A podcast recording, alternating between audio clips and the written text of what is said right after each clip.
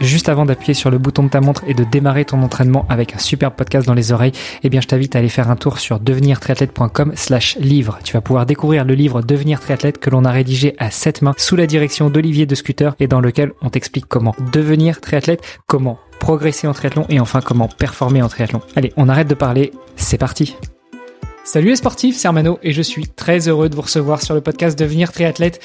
À mes côtés, Olivier De Scooter co-anime cet épisode. Salut Olivier. Salut Armano, salut à tous. Et aujourd'hui, on va parler sport d'endurance, et plus particulièrement sport enchaîné, mais on va pas parler de triathlon. Enfin, peut-être pas spécifiquement pendant tout l'épisode, mais on va parler swimrun avec l'un des fondateurs de la discipline. Euh, je veux parler de Michael Lemel. Salut Michael. Bonjour et génial de, de, de m'avoir invité, ça me fait plaisir.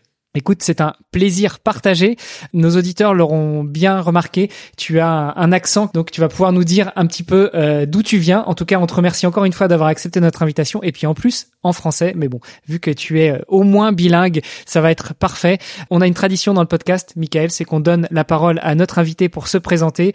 Euh, donc, dis-nous tout. Qui est Michael Lemel Oui, oui, oui. Ça, ça dépend de de quel angle on va prendre. Euh, je suis suédois. J'habite euh, dans dans l'archipel de Stockholm, mais à 20 20 kilomètres de du centre de Stockholm depuis. Oui, ça fait maintenant depuis 23 ans. Euh, J'ai jamais cru que que j'allais vivre en Suède euh, si longtemps, mais avant j'ai vécu euh, en France, j'ai vécu en Suisse, j'ai vécu aux États-Unis, euh, j'ai vécu en Australie, j'ai vécu en Finlande et j'ai passé pas mal de temps en, dans, dans le Pacifique. Alors, euh, je pense qu'on pourra parler de, de beaucoup, mais j'ai aujourd'hui 56 ans.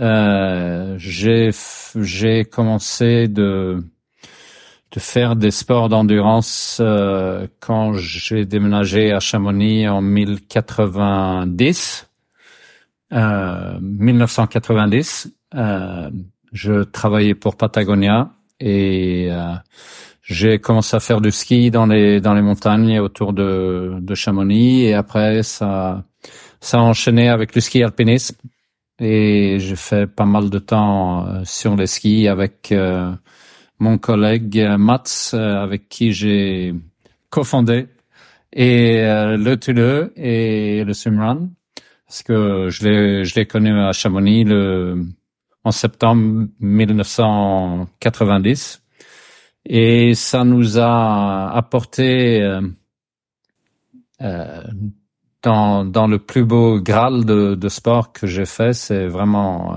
les raids gauloises. Euh, en 1995, on a fait le, le Raid Gauloise en, en, Argentine et une euh, une nouvelle porte s'est ouverte euh, vraiment euh, dans une monde que et un, un univers que je ne connaissais pas. C'était c'était vraiment fantastique de de voyager dans la nature et dans dans dans son âme à ce point à ce point là parce que de faire des courses de, de 7, 8, 9 jours euh, d'enchaîner, c'était vraiment, c'était quelque chose de, ouais, presque religieux. Et euh, la première course euh, qu'on a fait dans le Patagonie, ça, ça nous a vraiment pris par par le cœur. Et, euh, et après, on a, on a créé une société ensemble, Mats et moi, pour pouvoir courir euh, dans des, des courses de, de raid euh, pendant 13 ans. Et au même temps, on a développé une, une manière de, de travailler avec le sports marketing et ça nous a, ça nous a amené à l'ETE et le début de Swimrun et ça a continué jusqu'à oui jusqu'à maintenant. Bon alors j'espère déjà que tu nous en voudras pas. En français on dit Otilo. Euh, ça te va si on, on prononce pas euh, comme il faut? Il y a vraiment euh, des millions de, de versions de comment comment le prononcer. Et c'est je pense que c'est une des des, des premières choses qu'on s'est décidé parce que quand euh, en suédois ça veut dire euh, de île en île et euh, en 2006 2005, euh, on était avec euh, parce que la course au Tilleux c'est c'est basé sur un pari entre quatre, quatre amis qui sont ils ont fait la fête le soir dans dans le Utevachu, c'est un hôtel dans dans l'archipel. Et euh, pendant la soirée, ça a été de plus en plus arrosé et, et euh, ils commençaient à, à, parler de, de tout, tout ce qu'ils avaient fait dans, dans la nature euh, et comment ils étaient forts. Ils ont, c'était ce, ce jeu normal de mec, quoi, de, de parler de ce, ces exploits. Et euh, tout d'un coup, il y a un des quatre qui se tourne vers les deux autres et dit moi et mon frère, on va on vous euh, fait un pari que le dernier qui arrive sur l'île de Sandham, qui est à 75 km de l'île de Ute, il paye euh, la soirée à l'hôtel de Sandham et et euh, on a le on choisit le chemin nous-mêmes, mais il faut passer par euh, trois ou quatre différentes restos dans l'archipel pour juste que on sait que l'autre l'autre père est vivant.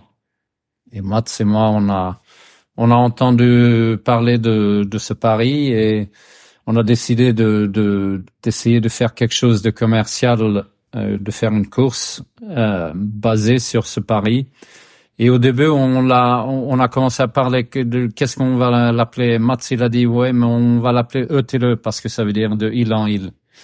Et après, il y a quelqu'un qui nous a dit mais qu'est-ce qu'on dit en anglais? On dit non, mais on continue sur le fait que ça s'appelle Eutele parce que ça devient quelque chose qui est difficile à, dire où on ne sait pas vraiment comment le dire dans des différentes langues. Et ça fait que on n'oublie pas. Et donc, si tu l'appelles ou si vous l'appelez Othello ou Othello ou je ne sais pas quoi, ça ne fait rien. C'est exactement le point. Bon, écoute, euh, tu nous as donné plein d'infos. On, va peut-être essayer de, de, démêler tout ça.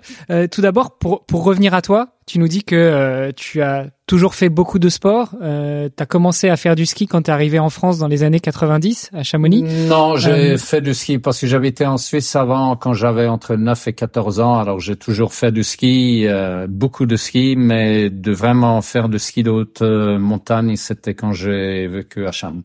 Donc du coup, on comprend bien en, filigrane que euh, tu es un sportif euh, né, que tu as toujours fait du sport. Qu'est-ce qui t'a qu'est-ce qui t'a amené à faire du sport? Pourquoi finalement? Pourquoi avoir euh, choisi de faire autant de sport? Mon mon père avait un travail où on déménageait beaucoup. Alors avant cinq ans, je pense pas que ça fait beaucoup de, de différence, mais mais quand j'ai déménagé en Suisse en, à 9 ans, je jouais pas mal de foot avant. Et c'était pour moi une, une façon de, de, de trouver des amis. Euh, je ne parlais de sociabiliser. Oui, je ne parlais pas la, la langue, alors euh, je parlais la langue de, de sport, quoi. Alors euh, j'ai toujours été assez fort dans dans des différents sports pour euh, et c'est quelque chose que j'ai vraiment donné à ma fille, elle a 25 ans aujourd'hui, euh, de d'apprendre euh, beaucoup beaucoup de sport pour pouvoir euh, jamais dire non. Parce que s'il y a quelqu'un qui te demande est-ce que tu, tu, tu veux venir faire ceci ou cela avec euh, avec nous, c'est toujours bien de pouvoir dire euh, oui, je viens et de se sentir à l'aise dans ce milieu. Alors pour moi, c'est une une façon d'entrer euh, dans les sociétés de euh, ou dans oui dans, dans dans un milieu social et de de trouver des amis. C'est c'est une belle façon de réseauter, de d'intégrer une communauté ou de continuer une communauté euh, suivant les endroits où tu te trouves. Tu nous l'as dit ensuite. finalement, t'as as un peu fait comme ton père. T'as beaucoup bougé. T'étais en France, t'étais aux États-Unis, t'étais un petit peu partout. Qu'est-ce qui a guidé ça, ce, ce besoin de, de changer? Est-ce que c'était ton travail? Est-ce que c'était une envie de, de voir d'autres choses, d'autres paysages, d'autres communautés sportives? Euh, je pense que oui, j'ai en suédois on a on a des fourmis dans les pantalons. Alors j'ai un peu les fourmis dans les pantalons. Euh, je j'aime découvrir euh, des nouvelles choses. J'aime des qu'est-ce qu'on dit, des challenges ou de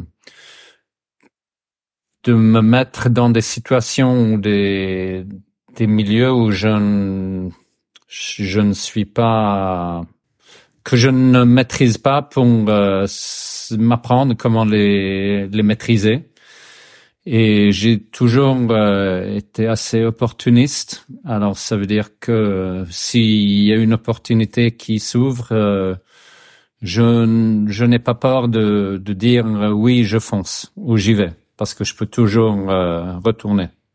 Alors j'ai toujours avoir, j'ai toujours eu l'esprit assez ouvert de de essayer des, de nouvelles choses. Tu nous as parlé aussi du raid gauloise. Tu nous as dit que c'était euh, une, une, des plus belles découvertes que tu as pu faire dans le sport. Euh, Est-ce que avant ces raids gauloises, tu avais déjà touché au, au multisport, donc euh, qu'on parle de discipline enchaînée ou autre, et par exemple le triathlon?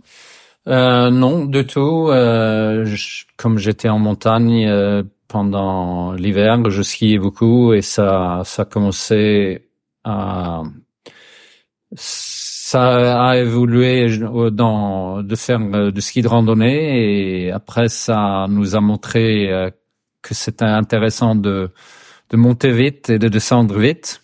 Euh, on était moi, on était assez fort de descendre vite. Et Mats, il venait de, de, de course de l'orientation et de ski de fond, alors c'était assez normal pour lui de de de d'enchaîner dans dans le dans le ski alpinisme. Et on a on a fait des belles pierres à manta, euh, des belles courses comme ça. C'était vraiment fabuleux. Et ça nous a pendant l'été c'était euh, du VTT et du course à pied pour euh, Ouais, c'était comme ça la vie, quoi. Et c'est c'est la, la, la, belle vie, quoi. Finalement, euh, tu, tu faisais quoi à l'époque pour euh, tu, tu vivais euh, parce que tu nous parles de ça, mais tu, tu vivais de quoi? Tu, tu vivais de ça véritablement? Euh, Non, je travaillais avec. C'était pas pro? Non, non, je travaillais pour Patagonia entre 90 et 95. je travaillais en Europe, à Chamonix, et après en Irlande, et après j'ai j'ai travaillé aux États-Unis pour Patagonia pendant deux ans et demi, mais j'avais un travail où j'étais responsable pour mon calendrier et j'étais responsable de vente et de, marketing aux États-Unis dans, six États et c'était à moi comment gérer euh, euh, mon emploi de temps. Alors ça m'a j'ai beaucoup travaillé, mais je j'ai beaucoup, je me suis beaucoup entraîné aussi. Et c'était aussi une manière de, de, qu'est-ce qu'on dit, de, de, d'équilibrer. Oui, et aussi de, de trouver des, des bonnes relations avec tes clients aussi, euh, de faire des choses euh, dans la nature avec eux. Et Patagonia, c'était une marque euh, qui était vraiment, euh, c'était la même, les, les, mêmes passions que que je partageais. Alors c'était facile. C'est génial, c'est un peu le, c'est un peu le job de rêve en fait. C'était un job de rêve, mais ça m'a aussi euh, consommé et ils m'ont demandé de, en 80, fin 94, ils m'ont demandé de, de, de déménager en Europe et de travailler à Paris comme responsable de vente pour euh, pour euh, l'Europe et j'ai décidé que c'était pas quelque chose que j'avais envie de faire. Parce que c'était Paris ou bien parce que c'était plus de responsabilité euh? Euh, C'était les deux. C'était un être euh, bloqué dans de, dans une grande ville. J'étais plutôt nature et et c'était aussi que je savais que ça allait demander beaucoup de moi et j'avais pas l'équilibre avec la nature en vivant à Paris. Alors je dis si vous allez déménager à Annecy, je serai partant, mais dans ce dans ce temps-là, c'était c'était pas l'option. Euh, maintenant, je sais que Patagonia ils sont où ils étaient à Annecy. Maintenant, je je pense qu'ils sont à Amsterdam ou quelque chose comme ça, euh, le siège euh, d'Europe.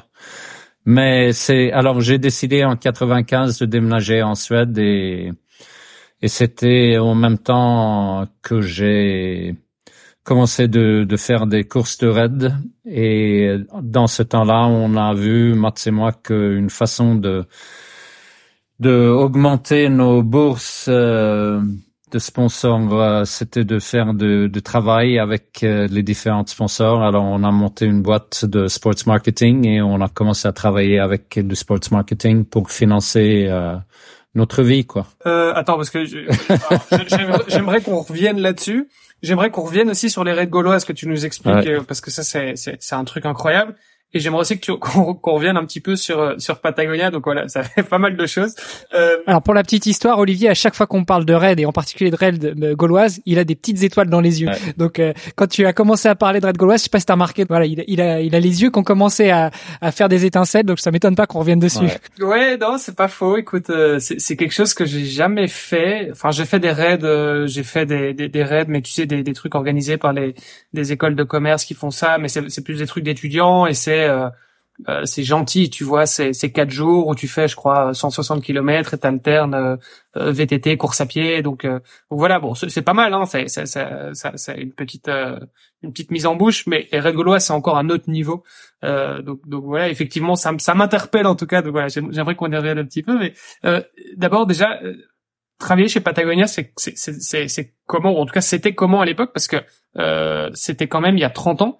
Euh, Patagonia, aujourd'hui, on en entend beaucoup parler. On a beaucoup entendu parler aussi du, du fondateur, euh, qui, qui a été très médiatisé euh, récemment. Euh, est-ce que tu peux nous en, nous en parler un petit peu plus? C'était quoi Patagonia il y a 30 ans? C'était une Patagonia il y a 30 ans. Le Yvon Chouinard, il avait, il était, il était actif dans la société, bien sûr, le, le fondateur, et et c'était, je travaillais, j'avais la chance de travailler pendant la période où il avait écrit son livre euh, Let My People Go Surfing.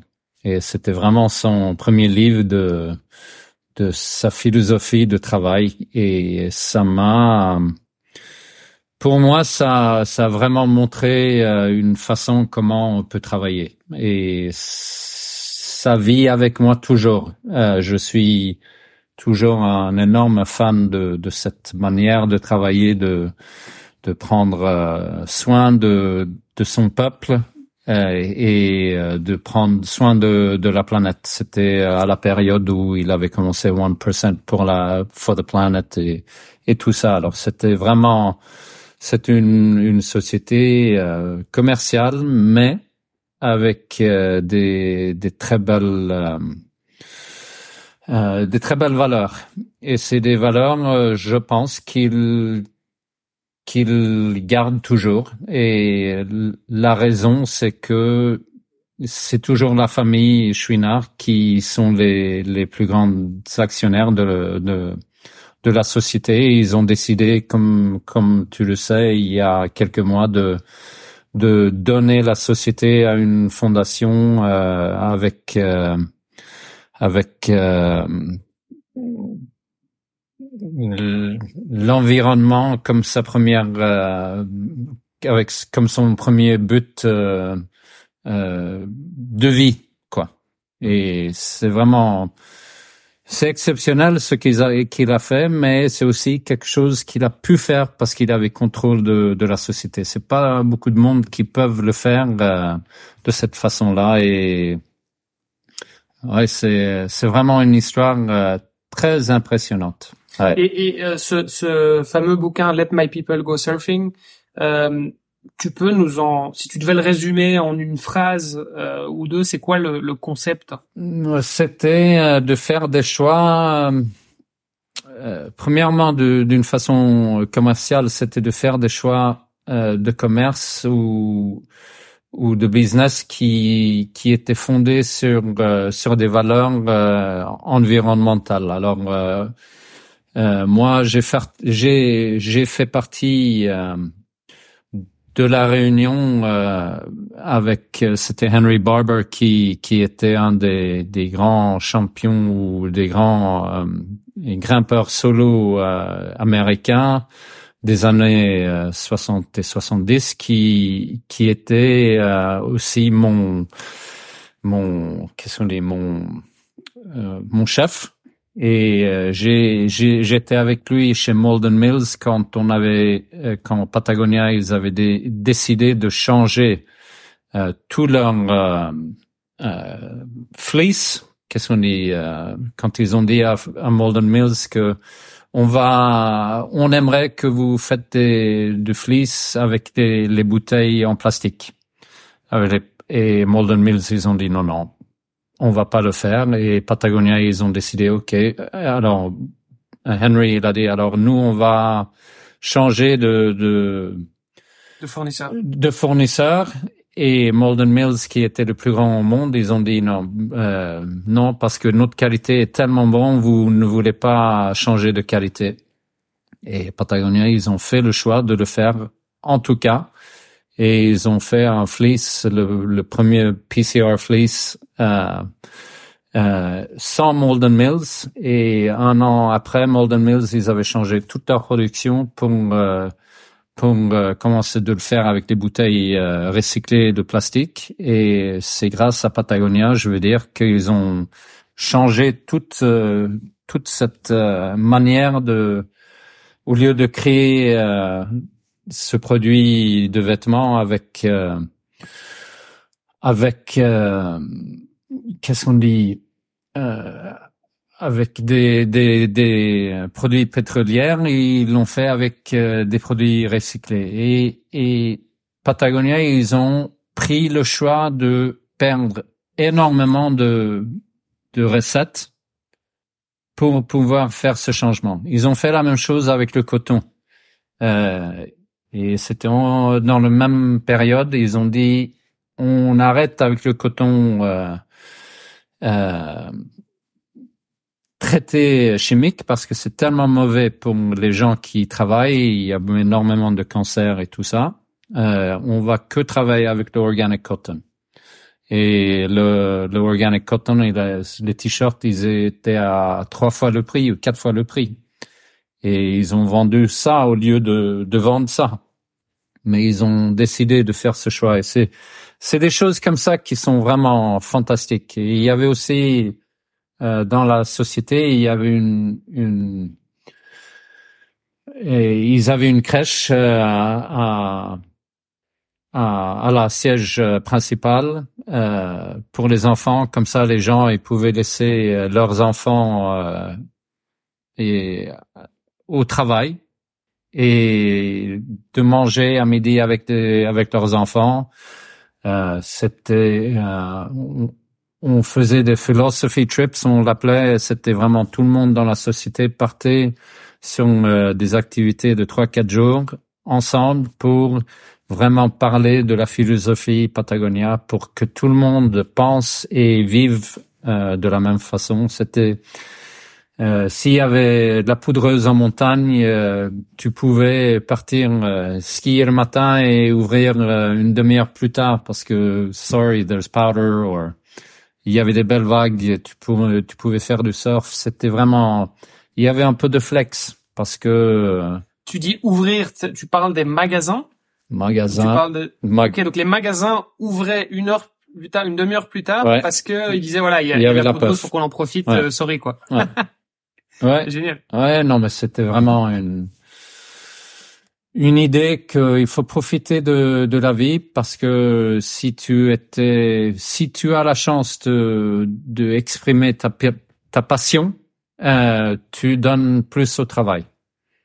Tu es plus, plus, tu as plus de loyauté. Et puis t'es, et puis tu es aussi un peu plus productif puisque c'est en accord avec tes valeurs, avec ton équilibre, avec ta, ta balance. Et tu prends aussi soin parce que tu dis ok, euh, mon travail me donne ceci, il faut aussi que moi je, je donne, euh, je redonne à mon travail. Alors euh, cette philosophie de de cet équilibre euh, me c'est engrainé à l'intérieur de de moi quoi.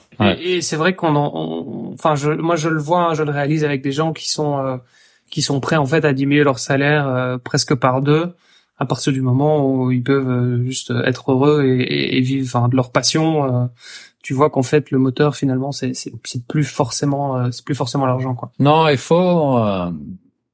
je pense qu'il y a plein de choses qui motivent les gens différemment, mais je pense qu'il y a un, un, grand nombre de personnes où où l'argent n'est pas la première motivateur. Pour moi, c'est pas la première euh, motivateur. Pour moi, c'est de, de faire autre chose.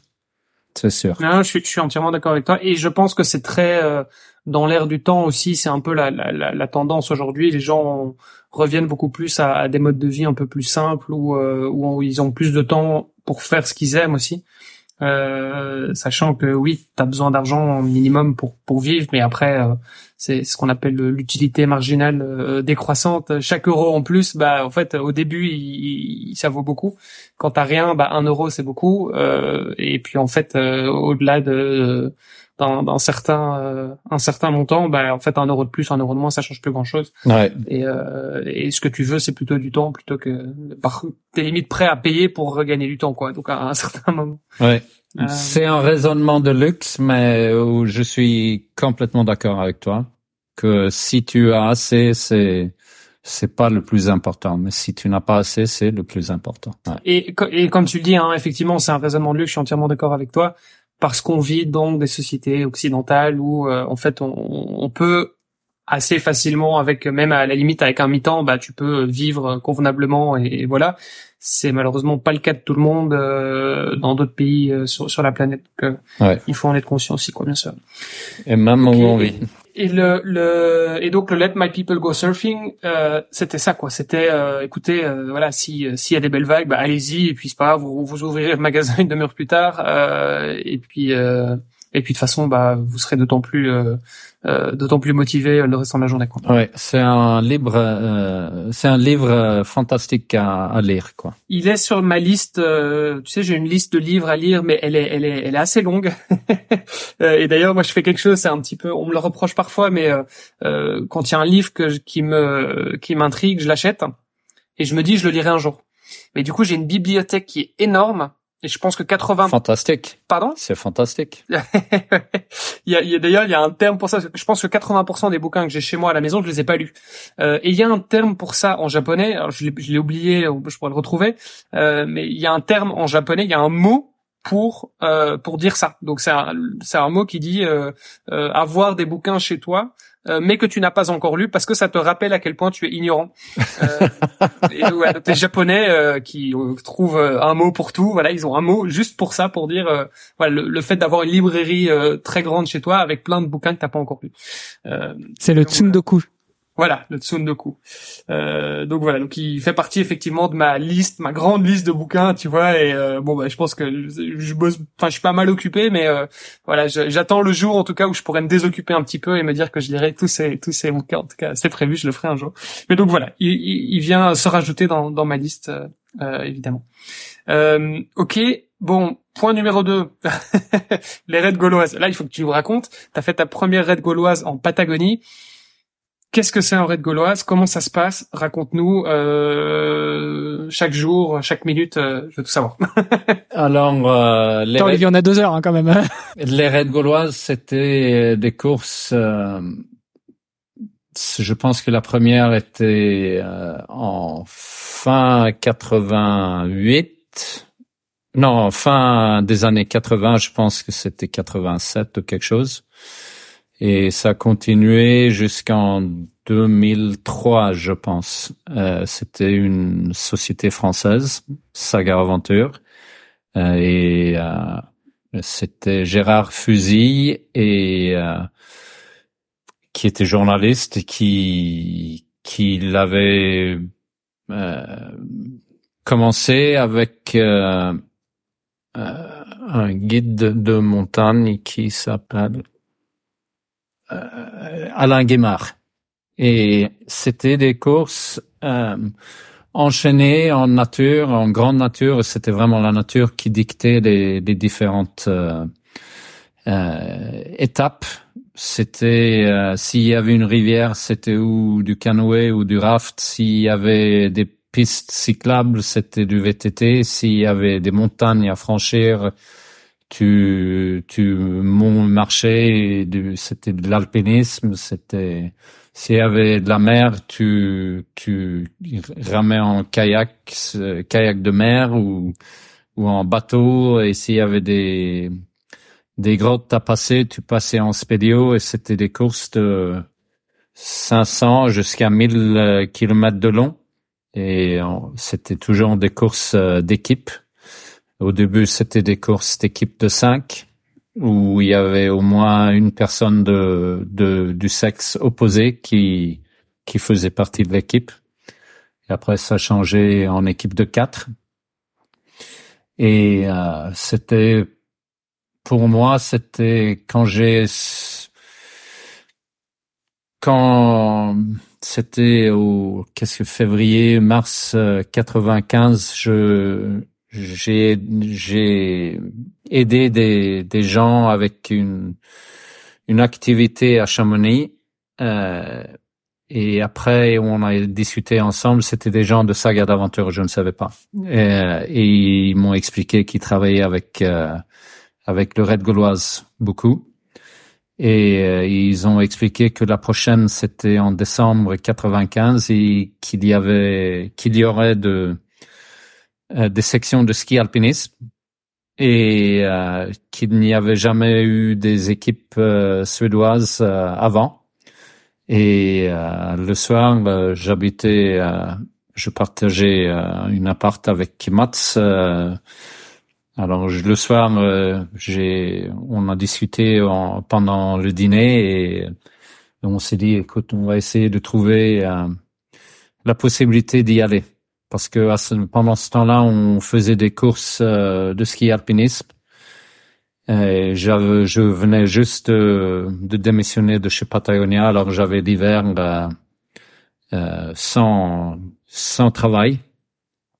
Alors je skiais, je m'entraînais beaucoup et on avait un sponsor euh, suédois euh, qui qui nous aidait avec les courses euh, de ski alpinisme et on les a demandé s'ils voulaient commencer à travailler avec nous pour le de faire le raid gauloise et ils ont dit qu'ils n'avaient pas l'argent alors j'ai été voir une autre société suédoise de vêtements qui s'appelait ou qui s'appelle toujours Peak Performance. Et et on est devenu peak euh, l'équipe team team peak performance pendant cinq ans de de, de course de raid jusqu'en 2000 et en 2000 on a changé pour euh, Salomon et on est devenu team Human Link pendant quatre ans avec et on travaillait avec Salomon euh, en France et après euh, on a changé pour des différentes sociétés euh, suédoises et on a couru jusqu'en 2008.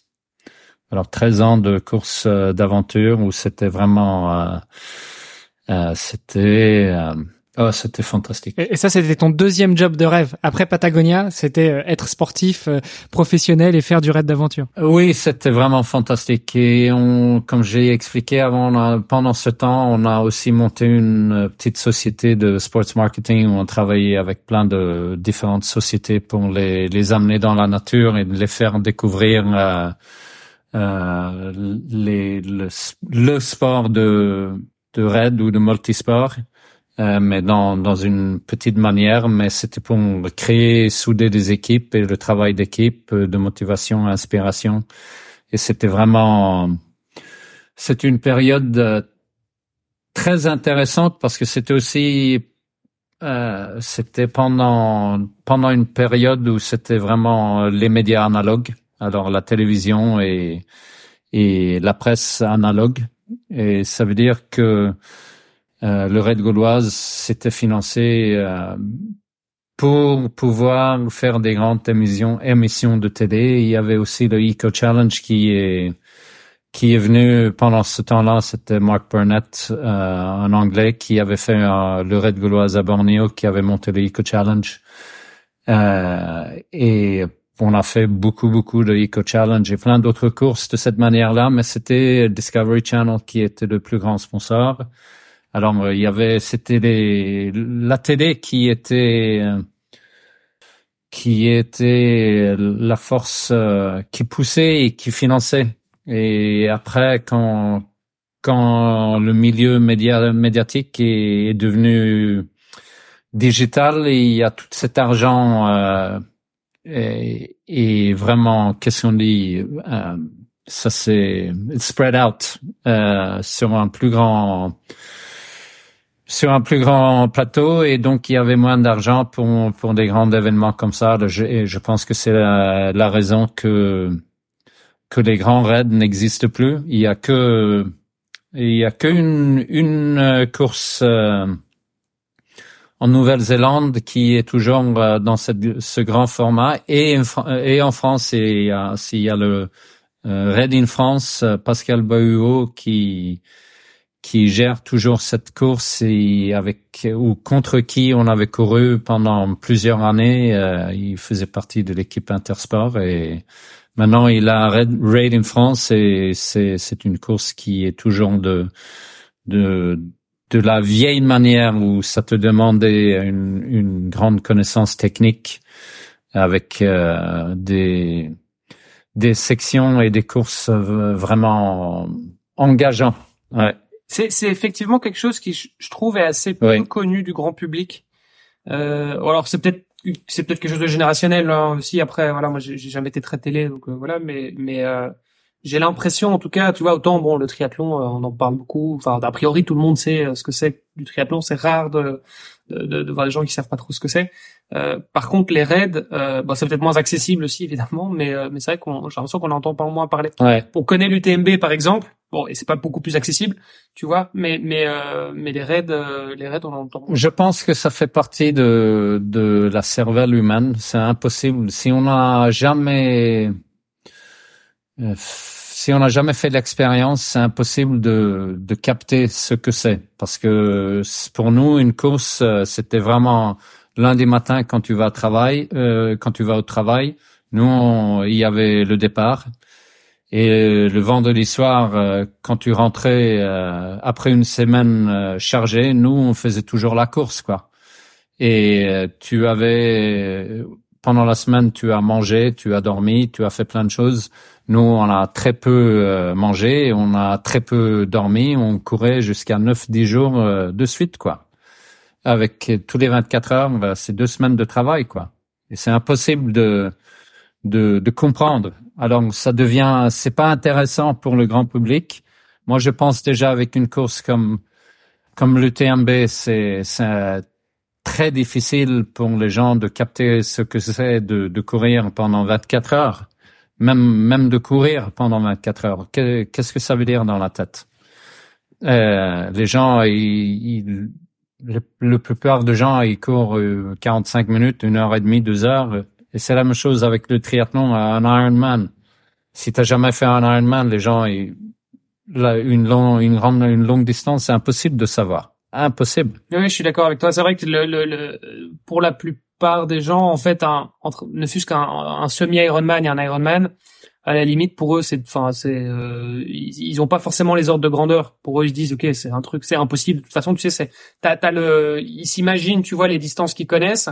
Et puis après tu voilà tu passes dans une une deuxième une autre catégorie où tu te dis bon en fait là je je, je réalise pas donc je, je je peux pas me projeter dedans. Donc en fait euh, euh faire une course de euh, de de 5 heures de 10 heures ou de 15 heures de toute façon c'est c'est too much tu vois. Donc ça rentre dans une seule et même catégorie mais alors qu'en réalité bah non c'est c'est deux ou trois fois plus que euh, en fonction des distances. Donc, euh, je, je, je, vois, je vois, je vois effectivement ce que tu veux dire. Et, et pour revenir sur le sur les raids gauloises ou les éco challenge, euh, l'objectif c'est de partir d'un point A un point B et de prendre. Euh, alors, comment ça se passe? Est-ce qu'il y a des, est-ce qu'il y a des checkpoints? Euh, Est-ce que tu as le choix parce que tu, tu as le choix d'utiliser euh, le, le, moyen de transport entre guillemets que tu veux euh, Il y a certaines contraintes. Comment comment ça se passe? Non, il y a des des sections qui s'enchaînent. Alors tout le monde, euh, tu, tu commences avec du kayak de mer par exemple. Après il y a une section de à pied ou avec un peu d'alpinisme, ou après il y a une section canoë, après il y a une section VTT, et ça, ça enchaîne.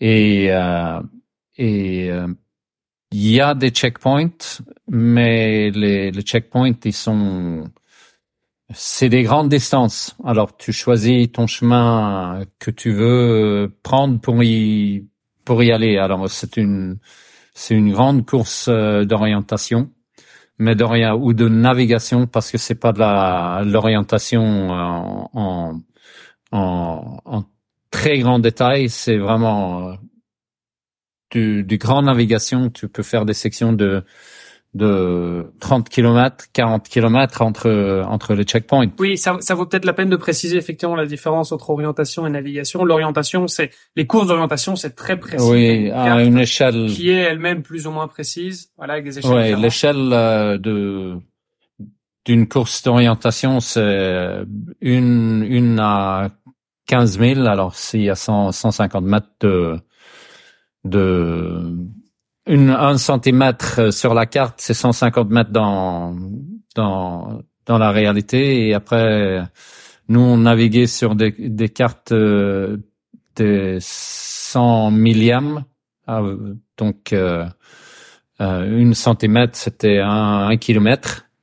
Euh, des 100 millièmes et de temps en temps des 50 millièmes. Pas 150 millièmes, c'était déjà c'était déjà des bonnes cartes. Mais des 100 millièmes, il y a des équidistances euh, entre, qu'est-ce qu'on dit? Une équidistance, c'est euh, entre les lignes sur la carte euh, pour montrer la différence verticale. Il y avait des équidistances de 35 mètres.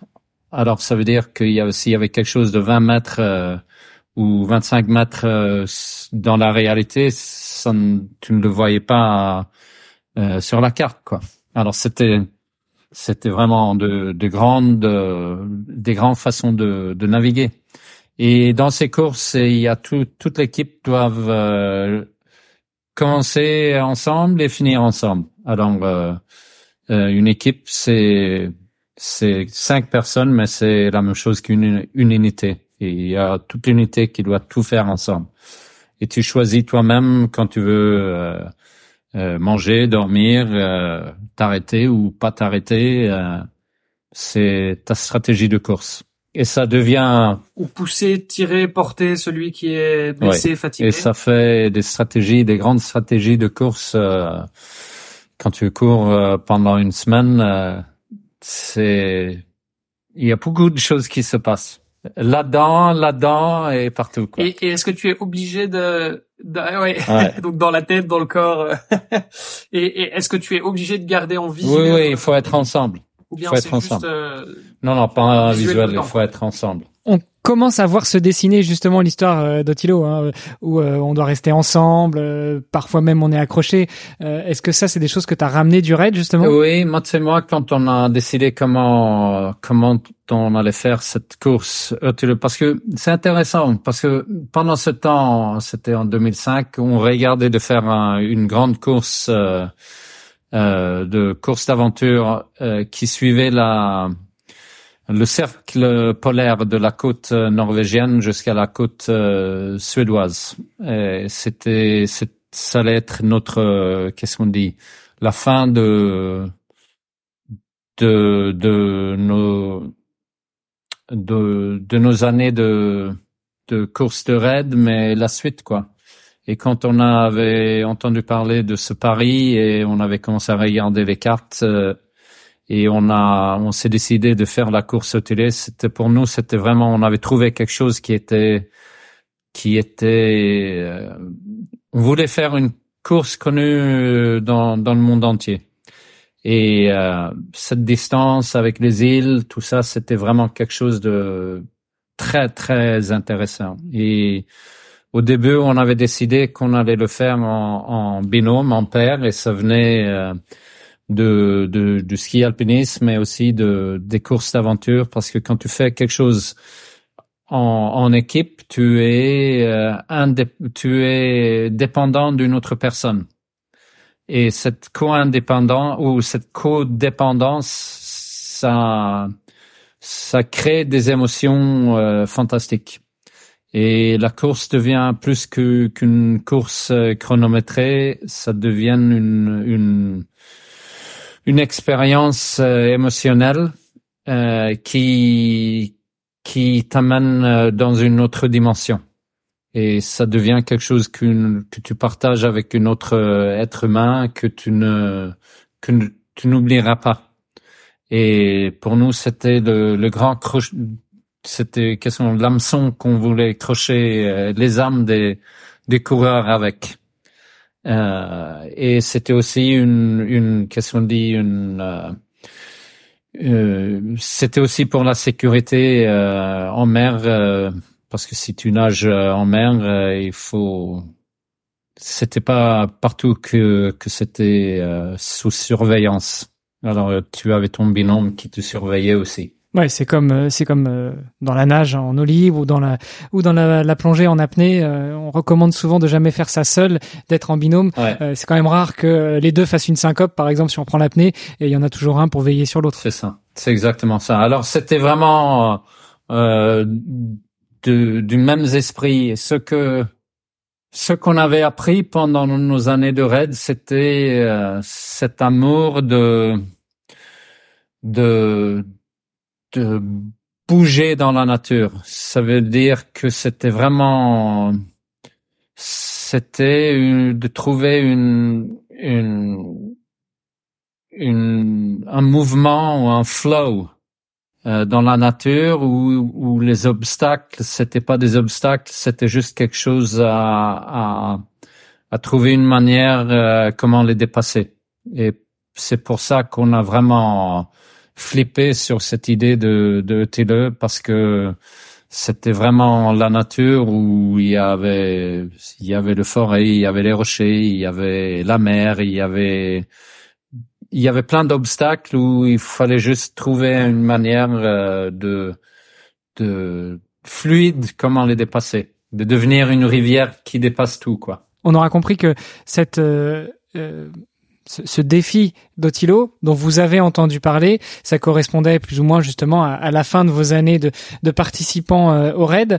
Donc tu, tu nous l'as dit, hein, c'est pas c'est pas Matt et toi qui avez euh, réalisé ce défi en premier. C'est juste euh, un peu comme l'histoire de l'Ironman d'Hawaï, des copains qui ont eu une soirée un petit peu trop arrosée dans un bar et puis qui se sont lancés ce défi-là. Et vous, vous en avez entendu parler et vous avez décidé de d'en faire un petit peu votre votre étendard, votre porte-drapeau. Et ça correspondait bien justement au moment où vous organiser une course. Oui, c'est ça. Et ils nous ont les, les quatre, euh, comme on les appelle, les, les original, original four, les, les quatre euh, originaux. Ils nous, ont ils nous ont demandé si on pouvait faire une activité commerciale de, de ce pari. Alors c'est comme ça, on, c'était leur, euh, leur pari et nos idées et, et nos notre connaissance euh, de, de, sports marketing et de, de créer des événements parce qu'on travaillait énormément dans dans, dans l'événementiel pendant ce temps-là au même temps. Et il vous aura fallu combien de temps pour créer la première course au Tilo On les a rencontrés en octobre 2005 et on avait la première course euh, le premier dimanche de septembre en 2006. Alors euh, 10, 11 mois. Wow. Vous auriez pu faire neuf mois comme ça, ça correspondait un petit peu à, une gestation, à, une grossesse. Oui, mais c'était euh, peut-être ça. du coup, tu peux revenir un petit peu avec nous sur euh, bah, sur cette euh, sur cette première expérience, sur cette première organisation. donc, vous discutez avec les quatre les, les, Original Four. vous décidez d'avancer avec eux pour créer Otilo, pour créer une marque, pour créer un événement. Qu'est-ce qui quels ont été les premiers défis à relever euh, pour pouvoir créer ce premier événement? Alors la première chose qu'on avait regardé, c'était parce que eux, ils avaient, ça leur a pris euh, autour de 30-36 heures euh, de réaliser la distance. Et nous avons dit qu'il fallait trouver une manière de, réaliser la, distance pendant pendant pendant qu'il fasse jour parce que pendant la nuit, quand il fait noir, c'est trop dangereux. Et euh, moi, je, ne veux pas être responsable d'avoir des gens fatigués dans l'archipel euh, pendant la nuit où c'est impossible. Et tous les conducteurs de bateaux, ils, ils pensent pas qu'il y a des gens qui nagent euh, dans la mer non plus. Alors ça, c'était la première. Et la deuxième, c'était parce que comme en Suède pendant l'été, on a on a presque 24 heures de à Stockholm, on a presque 20 23 heures de de jour. Euh, comme comme on est tellement au nord, mais pendant ce temps-là, il y a beaucoup de, de bateaux qui qui sont dans l'archipel. Alors on avait dit qu'il fallait le faire après la saison d'été, mais avant que l'eau elle devienne euh, trop froide. Alors on avait décidé pour le premier week-end de de septembre parce que les gens sont, les enfants sont à l'école en Suède et ça veut dire qu'il y a moins de gens dans l'archipel. Et c'était une période où l'eau, elle était toujours euh, euh, manageable. C'était toujours possible de, nager dans l'eau. Et euh, et après, on avait regardé le parcours qu'ils avaient fait et on avait décidé qu'on allait le modifier un tout petit peu. Euh, mais c'était comme c'était octobre, c'était impossible de savoir combien de temps ça allait, ça allait prendre. Alors, on attendait jusqu'à, c'était mi-juin. On est allé à l'île de Sandam, l'île de départ, et on s'est mis à l'eau et on a commencé à nager et courir. Euh, pour savoir euh, si c'était possible de le réaliser. À 5 heures dans, dans l'après-midi, on était, on avait fait trois quarts de la distance et on s'est dit, OK, c'est bon, et il y aura des gens qui pourraient le réaliser. Ouais. Tu, tu, parlais de la d'une température relativement clémente. Euh, on va remettre dans le contexte pour des Suédois, hein, parce que pour des, des, Français, des Italiens, des Espagnols, des Portugais, enfin tous ceux qui sont sur l'Europe plutôt euh, du sud, euh, une température clémente, c'est une eau à 20 degrés. Hein. Oui, c'est ça. Non, mais c'était plutôt 15, 16 degrés euh, en combi. Ça va avec des distances de. La première année, on avait une on avait une distance de natation de 3 kilomètres. Euh, et maintenant, la plus longue, c'est 1800 mètres. alors, donc, on a modifié le parcours euh, pendant les les premières années un petit peu pour trouver euh, là où on est maintenant. Euh, la première année, on avait une équipe qui avait fini la course. L'équipe qui avait gagné, ils l'ont fait sur des matelas enflables parce qu'on n'avait pas de règles et ils sont sortis de l'hôtel de départ avec, euh, qu'est-ce qu'on dit, des, des, des matelas enflables. Euh, ils se sont mis dessus ils ont pagayé pour, euh, pour finir la course et on pouvait pas les, les, les disqualifier parce qu'on n'avait pas de règles. C'était free for all. Alors, c'était la première chose qu'on avait fait après la première année. On avait, on avait fait une, une règle de, de limitation de, de dimension de, de flottaison qu'on a après, ça, je pense qu'on l'a, cette règle, on l'a changé quatre ou cinq fois après. Euh, la deuxième et la première année, il y avait que neuf binômes qui avaient pris le départ. il y avait deux binômes qui avaient fini. Euh, la deuxième année, il y avait treize binômes qui avaient pris le départ. il y avait de nouveau deux qui avait fini. Le troisième année, il y avait notre, euh, on avait un grand sponsor. Ils nous ont dit, euh, ok, c'est bon. Euh, vous devez changer quelque chose parce que euh, on peut pas payer autant d'argent pour que vous avez des amis qui viennent essayer ce parcours et après que vous faites la fête ensemble. et ça serait bien si on a plus de gens qui finissent. Alors pendant les années l'édition 3, 4, euh, 3 et 4, on avait euh, des vélos. Alors on a créé un triathlon. Alors on avait des vélos sur l'île de, de qui qui fait 22, 21 kilomètres.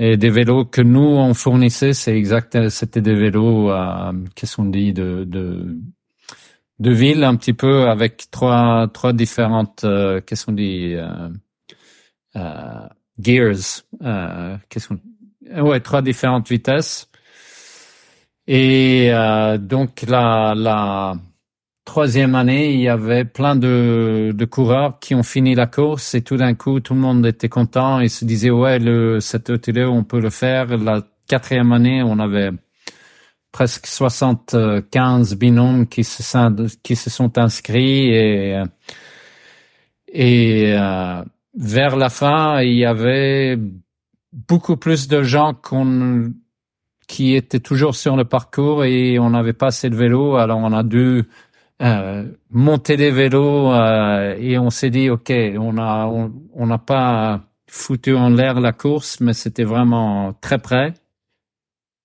Alors après la quatrième année, on a dit ok, on va enlever les on va enlever le vélo parce que c'est impossible qu'on qu'on doit transporter des centaines de vélos à travers de l'archipel. Et on, on perdait énormément d'argent. C'était comme si on payait les amis ou des gens de venir euh, courir. Alors on a dit qu'on allait augmenter le l'inscription euh, euh, trois fois. Et quand on a ouvert les inscriptions, on savait pas si on, a, on allait avoir des, des coureurs parce que on, on, avait enlevé euh, les vélos et deux, euh, on avait triplé le prix d'inscription. Et pour la cinquième année, on avait, euh, je pense, 100, 100 binômes qui sont qui se sont inscrits dans dans une heure, comme ça.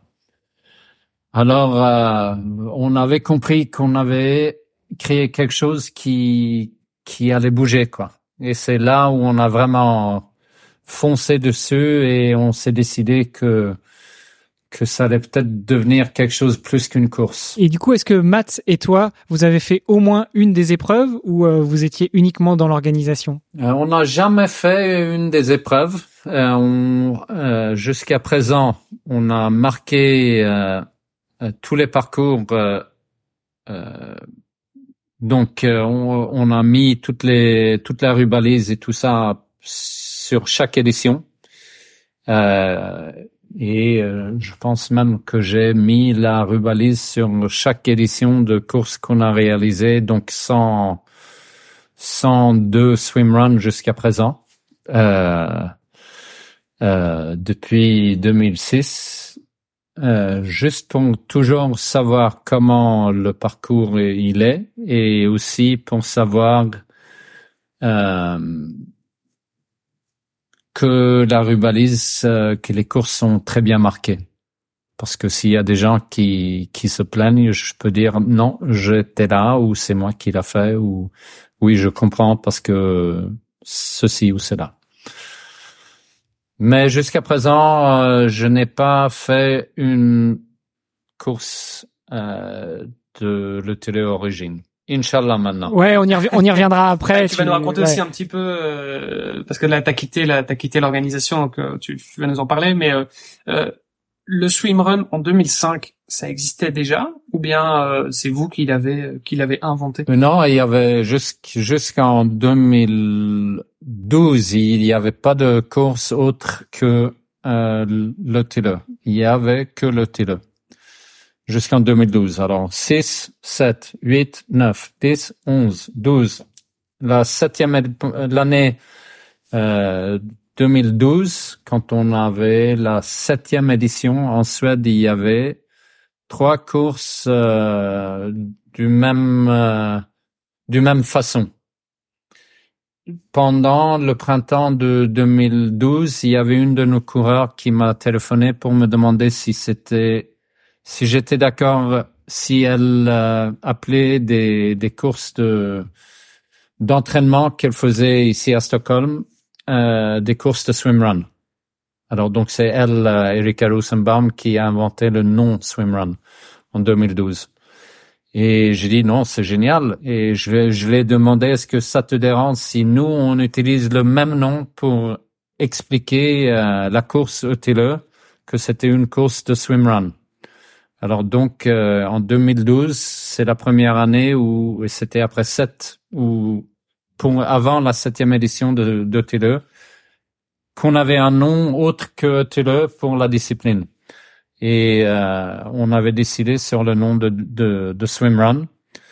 Et en 2012, on avait aussi décidé que parce qu'il y avait trois autres courses en Suède, on avait décidé qu'on allait appeler euh, le TLE le championnat du monde de swimrun pour euh, vraiment euh, marquer que c'était nous quoi. et, et, pourtant, à cette époque-là, il n'y avait pas de fédération, du coup. Enfin, vous, vous avez dit voilà. Il n'y a toujours pas de fédération. C'est qu'en France que le swimrun fait partie de, de la fédération. Euh, Jusqu'à présent, il n'y a pas de fédération internationale de, de swimrun. Donc, euh, nous, on avait décidé que ETDE, la, la course originale, allait devenir, euh, allait devenir euh, le championnat du monde de swimrun. Et en même temps, pour 2012, on avait 700 binômes qui avaient demandé de, de, de faire partir de la course où on avait place pour 120 binômes. Alors, euh, c'est là où on a réalisé qu'il y avait quelque chose qui bougeait dans ce milieu. On avait des, gens de partout dans le monde. Et c'est là où on avait décidé en 2012, 2013, en 2012, on avait décidé que pour 2013, on allait faire la, la première course qualificative sur l'île de Utah, qui était l'île d'origine. Alors donc en 2013, on avait la première course qualificative avec 40 euh, binômes en mai. Euh, et en 2014, cette course avait 140 binômes et on avait lancé euh, euh, le TILE ou le swimrun euh, en international dans, dans la vallée d'Engadine en Suisse et avec le Engadine Swimrun qui est devenu euh, la première course euh, en dehors de la Suède de swimrun. Et puis depuis 2012, eh ben, ça ne fait que de croître. Maintenant, il y a des swimruns un peu partout, mais Otilo reste les championnats du monde de la discipline. Oui. Et c'est marrant parce que le swimrun, enfin, on a l'impression d'entendre ça depuis toujours.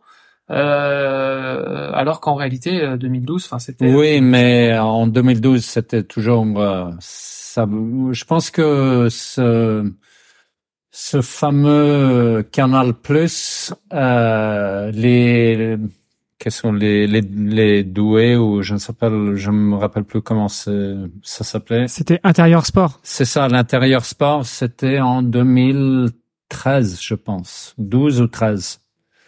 Donc ça a vraiment pris un peu de d'allure en France euh, après euh, l'intérieur de sport. Et euh, en 2014, c'était vraiment la première course internationale de swimrun. Alors donc cette année, c'est les, les 10 ans de, de course à Engadine et du, du début de, de swimrun international. Donc c'est impressionnant. C'est un tout petit bébé toujours. Ce sport. ouais, mais c'est un bébé qui commence déjà à marcher, à nager et même à courir. Euh, à 10 ans, on peut, on peut déjà faire du swimrun. Oui, c'est ça qui est cool.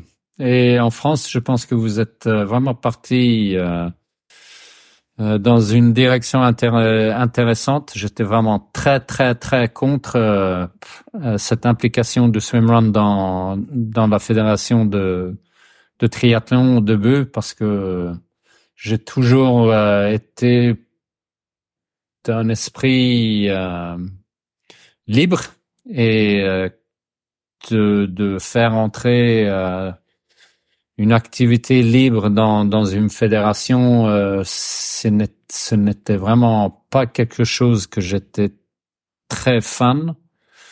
Mais euh, aujourd'hui, quand je vois que la, croissance, la croissance du sport en France, c'est celle est la plus grande au monde et c'est c'est parti ou une grande partie grâce à, à l'intégration dans, dans la fédération de triathlon parce que ça fait euh, que ça donne une possibilité à beaucoup plus de gens de de de rencontrer le, le sport euh, ou d'être euh, mis devant le sport. je pense que c'est très intéressant de voir comment ça va ça va changer le milieu de, du swimrun l'avenir nous le dira. On va peut-être pas revenir sur chacune des éditions depuis euh, depuis dix ans, depuis que Otilo est véritablement devenu euh, le, championnat du monde de la discipline. Euh, malgré tout, il, s'est passé quelque chose il y a, il y a quelques mois. ça a déferlé. Alors Olivier est triathlète, moi je suis un néo swimrunner, et donc j'ai vu passer cette information. Matt et toi avez quitté l'organisation Otilo. Est-ce que tu peux revenir avec nous sur pourquoi, comment et, et, ce que vous allez faire après? Utile, c'est une euh, marque euh, commerciale. Euh, c'est c'est une société commerciale et depuis 2015, on a des différents actionnaires et pendant la pandémie ou depuis 2015, on, oui, pendant la pandémie, on a perdu énormément d'argent et on a dû refinancer euh, la société. Et Mats et moi, on avait passé d'argent et on a on a perdu un peu le contrôle de la société et et on avait des pendant dans le groupe d'actionnaires, on avait des différentes idées comment euh, aller en avant. Et euh, et euh, qu'est-ce qu'on dit? Après 17 ans, tu tu es un peu dans tes idées. Et, et, je ne sais pas, le futur montrera l'idée qui était ou la direction si si c'est bon ou si c'est pas ça je j'ai aucune euh, j'ai aucun de, aucune chose à dire dessus mais euh, j'ai décidé que j'ai que je voulais faire autre chose. Euh, et Mats aussi. Et euh, donc on avait décidé de, de quitter la société. Et euh, ça ne veut pas dire qu'on ça, je pense que ça me donne plus, plus de possibilités d'être, euh, de faire partie de la de la communauté swimrun parce que c'est un sport que j'adore. Et euh, c'est un sport à quel je je tiens très très près de de de, de mon âme parce que c'est vraiment c'est c'est un sport euh, qui fait partie de, de l'esprit de, de de Mats et moi.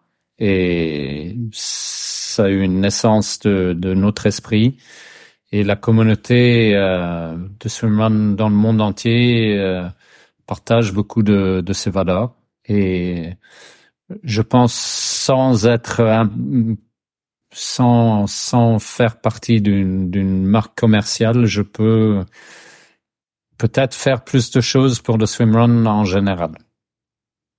C'est comme ça que je le vois en ce moment. et aujourd'hui, tu as déjà des, des, projets ou quoi euh, Alors donc, euh, j'ai pas le droit pendant une période de, de faire des projets de swimrun. Une clause de non-concurrence. Et euh, que je vais respecter. Mais c'est sûr que je vais faire des choses euh, non concurrentes de swimrun pendant cette période. Euh, j'ai des petites idées un peu partout. Euh, je suis en discussion avec des gens un peu partout et euh, je trouve que c'est quand tu fermes une porte, c'est moi j'ai jamais cru que j'allais partir de Toulouse. Euh, c'était vraiment quelque chose que il y a un an, si tu m'avais demandé euh, je dirais jamais. Mais quand on ferme une porte, il y a plein de nouvelles portes qui s'ouvrent et on voit beaucoup de choses euh, de manière différente. Et on voit aussi beaucoup de choses qu'on aurait pu faire différemment et tout ça. Et je trouve que le sport dans un dans une stage très très intéressant en, ce moment. Et euh, qu'il y a une évolution qui va se passer euh, d'une manière ou une autre euh, dans les années qui viennent, je pense. Si on n'a pas de restrictions de pandémie ou de guerre ou de merde extérieure comme ça, parce que c'est un sport qui qui bouge. Et c'est quoi pour toi ta vision du euh, du swimrun et, et peut-être au sens large aussi du, des, des sports d'endurance? Qu'est-ce qu'on peut dire? Je pense, euh, euh, je je reste avec le le swimrun d'abord. Je pense. Euh, je pense qu'il y aura une, comme on avait dit, le le swimrun, ça fait dix ans que c'est un sport ou une activité internationale.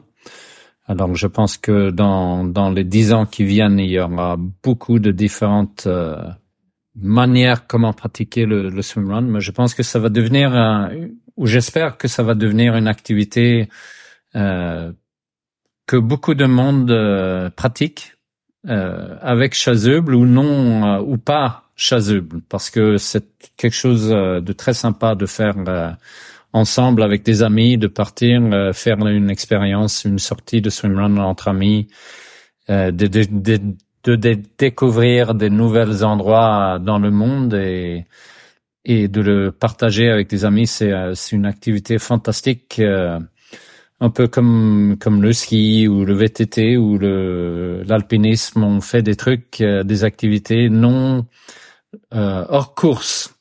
Et après, je pense que le milieu course, euh, ça va changer un petit peu. Euh, il y aura des courses très très courtes, des super sprints euh, rapides en ville qui deviennent plutôt euh, ouais, c'est pas vraiment comme des courses au Et dans ça, c'est euh, un côté du, du spectra et dans l'autre côté, je pense qu'il y aura des des courses euh, de de plusieurs jours de d'équipes, comme on voit aussi aujourd'hui le One Water Race euh, en Suède, euh, je pense qu'il y aura peut-être plus de courses d'expédé, XP swimrun ou de red swimrun et qu'il y aura une grande, euh, beaucoup de, de, différentes choses là-dedans.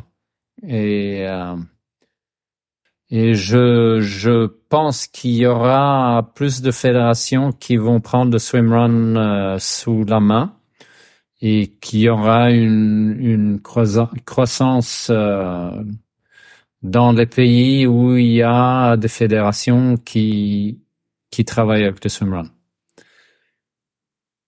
Et, et que ça va ça va se professionnaliser dans quelques dans quelques milieux, mais aussi ça va devenir euh, plus libre dans dans des autres milieux. C'est intéressant. C'est si on fait un peu le parallèle avec le triathlon, bon, les formats courts, on le voit avec euh, la Super League par exemple, où c'est des formats beaucoup plus euh, spectaculaires et en tout cas euh, plus propices au grand public, avec plus de, de rebondissements, etc. Donc, donc ça, effectivement, je pense que ça, ça a du sens. Et en même temps, c'est vrai qu'on voit des formats ultra aussi dans le triathlon. Bah voilà, on a le Roman par exemple euh, voilà, il y a les, les, les DK Ironman, les triples DK Ironman, on enchaîne les Ironman les uns après les autres.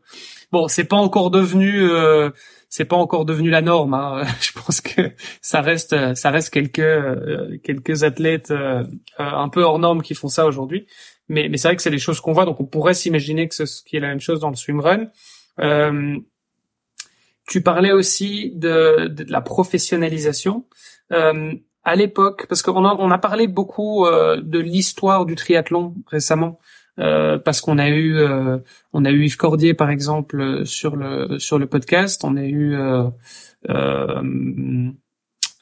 Fred Belombre aussi qui nous a parlé aussi un petit peu de son de son époque, et donc voilà, on est revenu un petit peu là-dessus et eux disaient bah oui à l'époque tu ne naissais pas triathlète, c'est-à-dire que tu venais d'un sport euh, tu étais cycliste, nageur, coureur, et puis bah tu apprenais un peu, tu renforçais les autres sports pour devenir triathlète.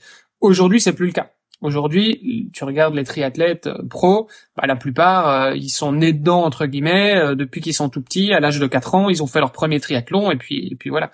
Et donc en fait, ils sont ils sont excellents dans les trois disciplines. Ça, c'est un phénomène qu'on risque probablement de voir aussi dans le swimrun. Ah oui, oui, tout à fait. Je pense que on le voit déjà qu'il y a des, des jeunes qui viennent, euh, qui vont venir euh, ou qui vont devenir des, des swimrunners euh, de, de jeune âge, quoi. Et on voit déjà en France, par exemple, il y a des, des jeunes, euh, des, des clubs de triathlon qui commencent à faire que des swimrun. Euh, alors, et en Suède, il y a quelques jeunes filles en premier qui sont qui sont euh, swim swimrunners dès le début, quoi. Et je pense qu'on verra que la discipline va se développer de cette manière-là, parce que la natation, ça va être euh, de la natation avec euh, et plaquettes dès le début, quoi. Euh, et je pense qu'on verra plus ou moins la même euh, c'est une évolution d'une activité ou d'une discipline qui qui suit un petit peu le développement de de, triathlon. Je pense que la différence, c'est que, ou j'espère que la, discipline euh, la majorité de swimrun va se faire en, en binôme parce que c'est ça qui fait que que il y a une une valeur qui est plus grande que la performance. Et je pense que c'est une des idées euh, essentielles de base de swimrun. Et ça fait aussi que le milieu de swimrun devient ou reste plus plus chaleureux que le milieu euh, euh, de triathlon. Que ça devient, oui, ou compétitif d'une différente manière. Et, et ouais, parce que j'allais dire, et pourtant parce qu'on a déjà eu, euh, on a déjà eu quelques swimrunners euh, sur le podcast, et ils s'accordent à peu près tous pour dire que euh, ils s'engueulent sur chaque course. bon, en tout cas, c'est des choses qui sont déjà arrivées. Bon, voilà. Après, c'est, tu vas me dire, c'est peut-être, c'est peut-être pareil dans tous les sports d'équipe. Tu vois, il y a toujours un moment effectivement où, surtout dans des efforts, t'es un peu long ou t'es un peu, euh, euh, voilà, t'es dans des états aussi psychologiques peut-être un peu plus euh, euh, c'est pas un peu plus tendu et plus propice aussi à, l'engueulade Oui, c'est quelque chose que tu vois ton tant qu'organisateur. Je pense que c'est c'est pas énorme la quantité de d'engueulades euh, que j'ai vu dans l'autre d'autres sports. Je pense aussi que vous les Français vous vous engueulez plus que que nous les Suédois. Euh, c'est attention, Olivier est belge, hein. ah donc euh, pour lui ça colle pas. justement, justement, moi je suis, je suis, je suis externe aussi, et, et, voilà, et je sais que ça va, ça, ça risque de choquer, mais euh, c'est la réputation des Français. Euh, voilà, désolé de le dire, mais ça. les Français ont, ont cette réputation de pas mal se plaindre et, d'être peut-être un petit dans le négatif. Je pense. Mais bon, ouais, c'est pas moi qui le dis. Hein, je pense que quand on devient de plus en plus bon, euh, je pense qu'on s'engueule de moins en moins parce qu'on réalise que euh, que c'est normalement négatif sur euh, l'effort d'une équipe de s'engueuler. Si c'est pas un milieu où ça pousse l'un que le, différent, mais ça dépend comment on s'engueule. On peut aussi dire allez euh, euh travailler un petit peu ou euh, Ouais. avance quoi. C'est on peut s'engueuler de différentes manières quoi. Non, mais je, enfin, je, je, voilà, il y avait, il y avait, euh, je, je, plaisantais un petit peu en, en, disant, hein, mais euh, et parce que je pense qu'il y a aussi beaucoup de gens qui font ça en couple. Euh, et je crois qu'en couple, t'augmentes aussi les chances de t'engueuler euh, qu'avec quelqu'un que tu connais peut-être un petit peu moins. Tu vois, si c'est euh, si c'est un partenaire de course, à mon avis, c'est pas pareil qu'en couple, parce que voilà, en couple, pas forcément, on, on se permet certaines libertés.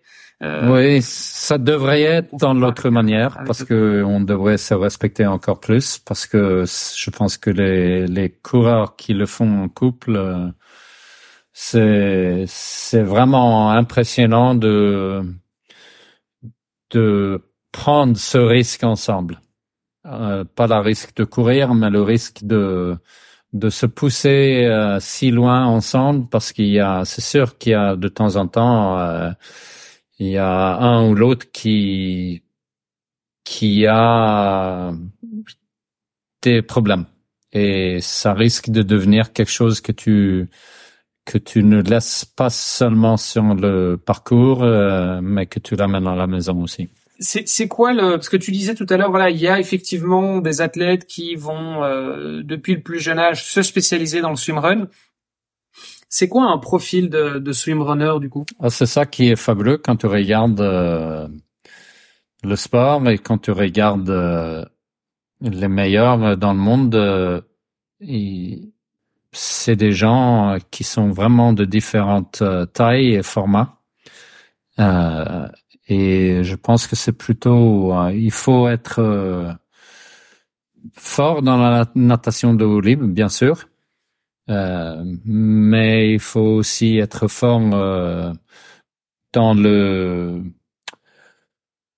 dans le course à pied technique et il faut avoir la possibilité de, de courir vite. Euh, mais je pense qu'il y a beaucoup de gens qui oublient la, la discipline la plus importante et c'est c'est le travail d'équipe. Euh, parce que il faut vraiment pouvoir euh, s'entraider et vouloir être aidé. Et euh, beaucoup de gens, ils pensent quand ils regardent euh, comment trouver un coéquipier, un coéquipier ou un binôme, ils regardent seulement sur euh, sur les temps et ils oublient que que c'est dans les transitions et dans dans le travail d'équipe que tu peux vraiment faire une grande grande différence si on se complète. Ouais, et, et en même temps, du coup, j'imagine que c'est aussi un frein à la pratique du sport, c'est-à-dire que tu as besoin d'avoir un binôme. Si je veux aller courir, bah euh, voilà, je mets mes baskets, je sors, je vais courir. Si je veux faire du, du, du swimrun, euh, il faut que je trouve un binôme pour faire, alors pour faire une course hein, évidemment, mais euh, je peux aller m'entraîner seul bien sûr, mais mais donc c'est quand c'est quand même un frein aussi. Oui, je ne sais pas si je vais l'appeler un frein. il y a bien sûr plein de courses que tu peux faire en solo. Euh, toutes les courses tilo, tu peux les faire en solo, pas le, pas le championnat du monde, mais toutes les autres courses. C'est plutôt euh, pour pouvoir, euh, si tu trouves pas de binôme, tu, tu y vas, tu fais ta course et peut-être tu rencontres quelqu'un que tu cours à, à, côté ou ça te donne la possibilité de courir sans binôme. Mais je pense que tout le monde je pense que tout le monde qui l'ont fait en solo, il voit que c'est c'est plus amusant en, binôme, quoi. Il y a, y a, pas une application euh, qui permet de trouver un, un Tinder du, des swimrunners, c'est pas ça?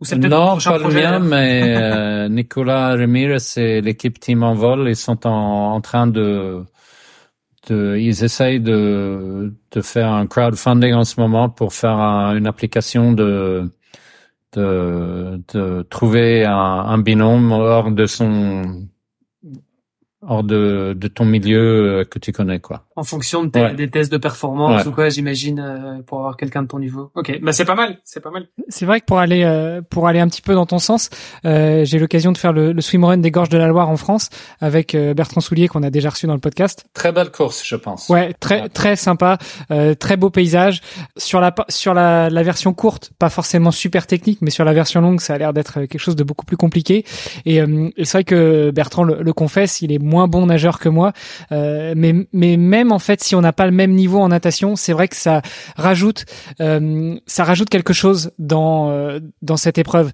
d'être tous les deux, de se soutenir, de, comme tu disais, d'accepter d'être aidé, voire d'aider, de tirer sur la longe pendant qu'il y en a un qui nage et l'autre qui est un petit peu plus à la peine, mais après en course à pied, bah, on est du même niveau, donc on se complète. Enfin voilà, c'est c'est vraiment tout l'esprit du, du sport et je peux comprendre que le faire en solo, c'est pas du tout c'est pas partager la même expérience. Non, tu parles avec toi-même, quoi. tu t'engueules toi-même. ouais. Ouais, des fois, t'as besoin de te mettre des coups de pied au cul toi-même, mais mais c'est pas pareil, quoi. Non. Et ce qui est ce qui est ce qui est sympa aussi sur le sur le swimrun. Alors euh, moi, c'est une discipline que je connais pas encore, qui me forcément qui me titille un petit peu et, et en même temps, bon, je suis ceux qui écoutent le podcast depuis un moment ont compris que je suis pas je suis pas un grand nageur.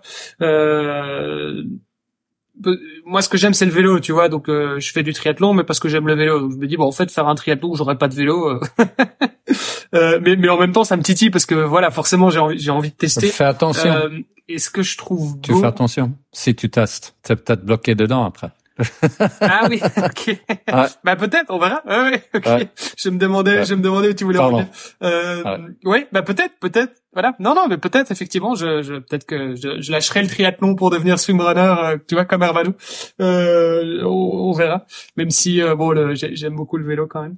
Euh, mais moi, ce que je trouve beau, en tout cas, c'est que en termes de matos, finalement, alors bon, tu peux avoir des plaquettes ou autres, des combis spéciales si tu vas un peu plus vite, mais je veux dire fondamentalement, euh, t'as un maillot de bain, euh, une paire de baskets, euh, c'est bon. Bon, est peut-être euh, peut-être une paire de lunettes aussi euh, et, et, un bonnet, mais je veux dire, euh, t'as pas besoin de, de grand chose. Là où effectivement, c'est avec le vélo, bah oui, c'est un investissement. Le vélo, il faut le transporter. Euh, tu vas en vacances, en voyage ou quoi, bah tout de suite, c'est c'est c'est c'est plus compliqué. Là où le swimrun, en fait, bah dès que t'as un petit plan d'eau, bah, tu peux nager puis courir et donc en fait faire des enchaînements euh, sans avoir besoin de beaucoup de matos et être dans la. Oui, aussi tu commences à regarder les, les cartes d'une différente manière. Avant, avant, je courais beaucoup et je, il fallait toujours dépasser les lacs ou les, rivières et tout ça. Et maintenant, tu vas ligne droite, c'est, c'est sympa.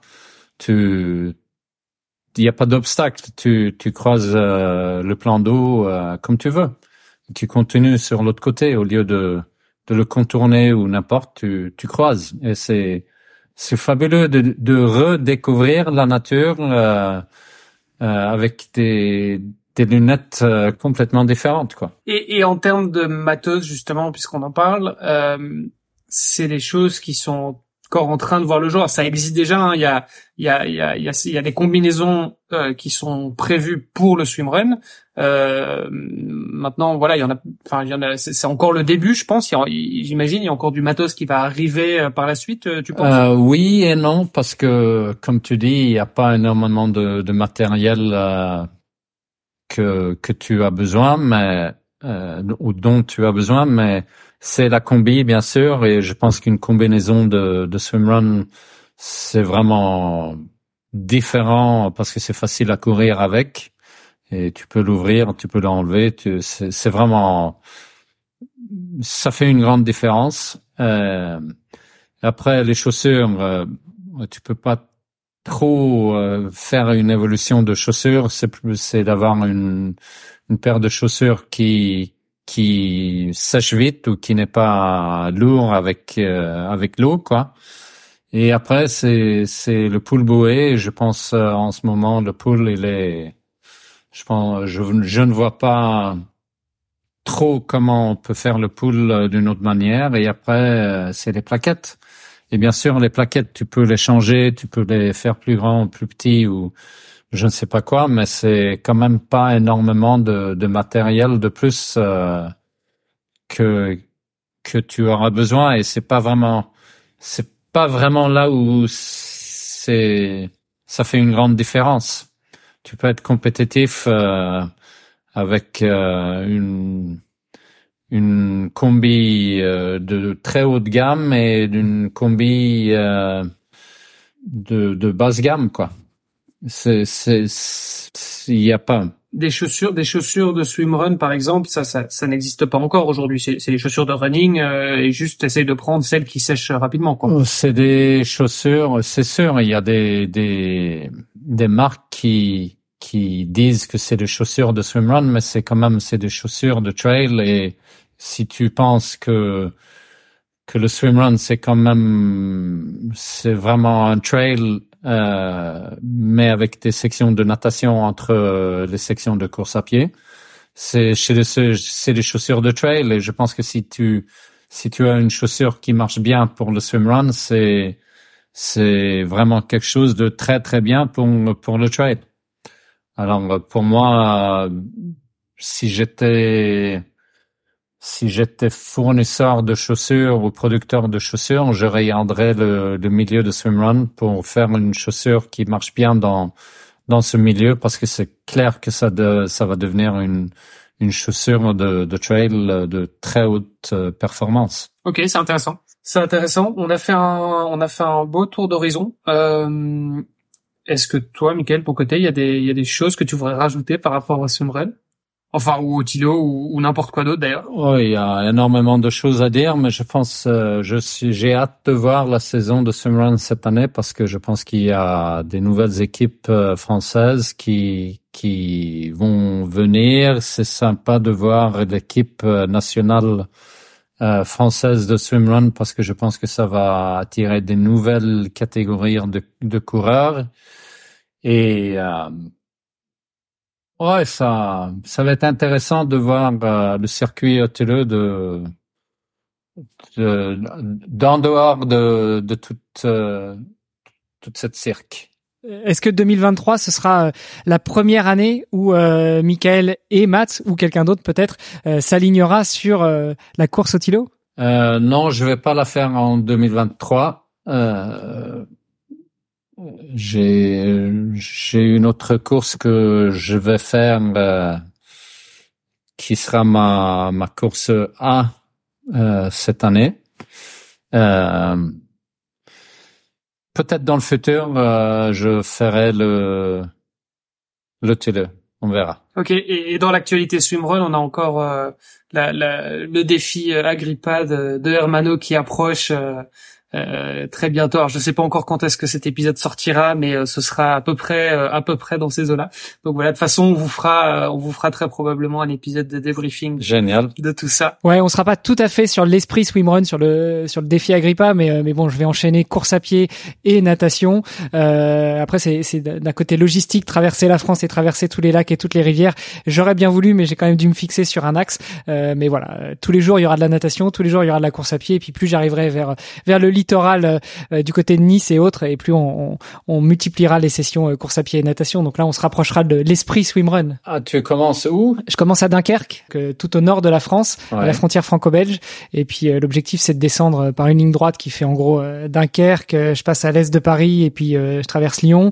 Et, et après, avant d'arriver à Marseille, je tourne à gauche et je vais vers l'Italie pour arriver à la frontière franco-italienne du côté de Menton. Wow. Et tu penses faire combien de temps? Un mois, euh, du 15 mai au, au 12 juin, euh, avec des étapes de 60 km de course à pied par jour et puis euh, 3-4 km de natation. Ah ouais. Et euh, 60 km de, course à pied euh, enchaîné ou en différentes euh, étapes? Non, l'idée c'est de faire deux étapes, faire euh, une étape le matin avec une trentaine de kilomètres, euh, une pause le midi et une étape l'après-midi, pareil d'une trentaine de kilomètres. Ça, ça varie un petit peu suivant les jours, mais en gros on est on est là-dessus. Et puis la natation placée le soir, en tout cas tant qu'on n'arrive pas à côté du littoral méditerranéen. Et puis après dès qu'on est sur le littoral méditerranéen, bah alterner natation et course à pied dans la journée. Génial. Alors tu tu partages euh, comment je peux le suivre euh, comme ça je je viendrai peut-être te voir parce que je serai dans le sud de la France euh, euh, les dernières deux semaines de mai. Eh ben écoute, ce sera avec plaisir. Euh, on peut retrouver toutes les infos sur le site agrippa.me, a g r i 2 p a.me, où, je- où il y a toutes les étapes. Et puis on travaille là pour pour intégrer un live tracking pour savoir exactement où je serai et à quel moment. Donc comme ça, même les, les auditrices et les auditeurs qui sont intéressés pourront aller regarder ça. Fantastique, impressionnant. C'est bienvenue, ou vous êtes tous les deux les bienvenus en Suède. Euh, Je veux montrer euh, euh, notre paradis de swimrun ici. Je Ah bah écoute avec euh, avec avec grand plaisir. C'est tu vois c'est comme ma liste de bouquins. Tu vois c'est j'ai une liste aussi avec des courses que j'aimerais Ouais. faire un jour. Donc euh, donc voilà. Euh, Kilo en fait partie. Ouais, on, on va se mettre ça au programme ou, ou au pire on ira chercher on ira chercher un, un compère ou une compère pour euh, pour essayer de, de venir jusqu'en Suède pour euh, pour visiter le pays et puis pour en profiter pour faire du swimrun. C'est bien. Euh, Michael, en tout cas, merci d'avoir répondu à nos questions. Euh, Il y a une dernière question. Sur le podcast que, que je pose toujours, euh, qui s'appelle devenir triathlète. En général, on demande comment devenir triathlète, mais pour toi, on, on va la pimper un peu. Euh, Michael, comment est-ce qu'on fait pour devenir swimrunner Euh, pour devenir swimrunner, il faut euh, juste vouloir. C'est facile. C'est tellement facile euh, parce que c'est c'est que commencer à bouger. Ça veut dire ou marcher ou courir ou cour- courir marcher et après trouver un plan d'eau et euh, de se mettre à l'eau et de nager ou flotter ou n'importe. Et sur l'autre côté, on continue à bouger sur Terre. Et euh, quand on commence à faire ça, on réalise que waouh, c'est cool de nager avec les baskets. Et euh, et après, on, on on devient de plus en plus intéressé et on commence à voir euh, sur Facebook ou n'importe où on peut trouver des communautés euh, à qui on peut se à, qui on peut se réunir et de venir faire un peu de swimrun ou de- des activités de swimrun avec eux. Et ça bouge. Et dès qu'on met les plaquettes et le poolway la première fois, Olivier, euh, tu verras, la natation, c'est, c'est fun. et, Ouais, mais c'est ce que je, Je, je pense que j'arrête le- pas de lui dire, je vais l'emmener un de ces quatre, je vais l'emmener. Je pense que la, le truc le plus, le plus intéressant de, avec le swimrun, c'est de découvrir euh, son milieu naturel d'une autre façon, d'une autre manière, et que ça, ça devient quelque chose, euh, ça devient une drogue parce qu'on le fait avec des amis. Et on n'a pas besoin de la chasuble. C'est plus euh, euh, de faire des, des sorties en, en, en amis et de de de voyager un petit peu dans, dans la nature et dans soi-même. Waouh, écoute, Bon, bah écoute, ça donne envie en tout cas. ouais, carrément. Euh, bah, du coup, merci encore une fois, euh, Michael, pour avoir euh, accepté notre invitation, pour Merci avoir vous. répondu, pour avoir partagé ça en français. Euh, Olivier, on se donne rendez-vous la semaine prochaine pour un nouvel épisode. Et puis, bah, Michael, peut-être qu'on se croisera du coup en France, peut-être pendant le défi Agrippa, euh, où, euh, où j'espère qu'on aura l'occasion de venir te voir euh, en Suède pour que tu nous fasses découvrir le pays et, et découvrir le swimrun. Vous êtes les bienvenus. Merci. Merci à toi, Michael, et à la semaine prochaine. Salut à tous. Merci. Ciao. Merci d'avoir écouté cet épisode jusqu'au bout. N'oubliez pas de rejoindre notre groupe Facebook pour discuter avec les invités, commenter et poser vos questions. Et Olivier et moi, nous vous répondrons dans un prochain épisode. À la semaine prochaine. Salut les sportifs.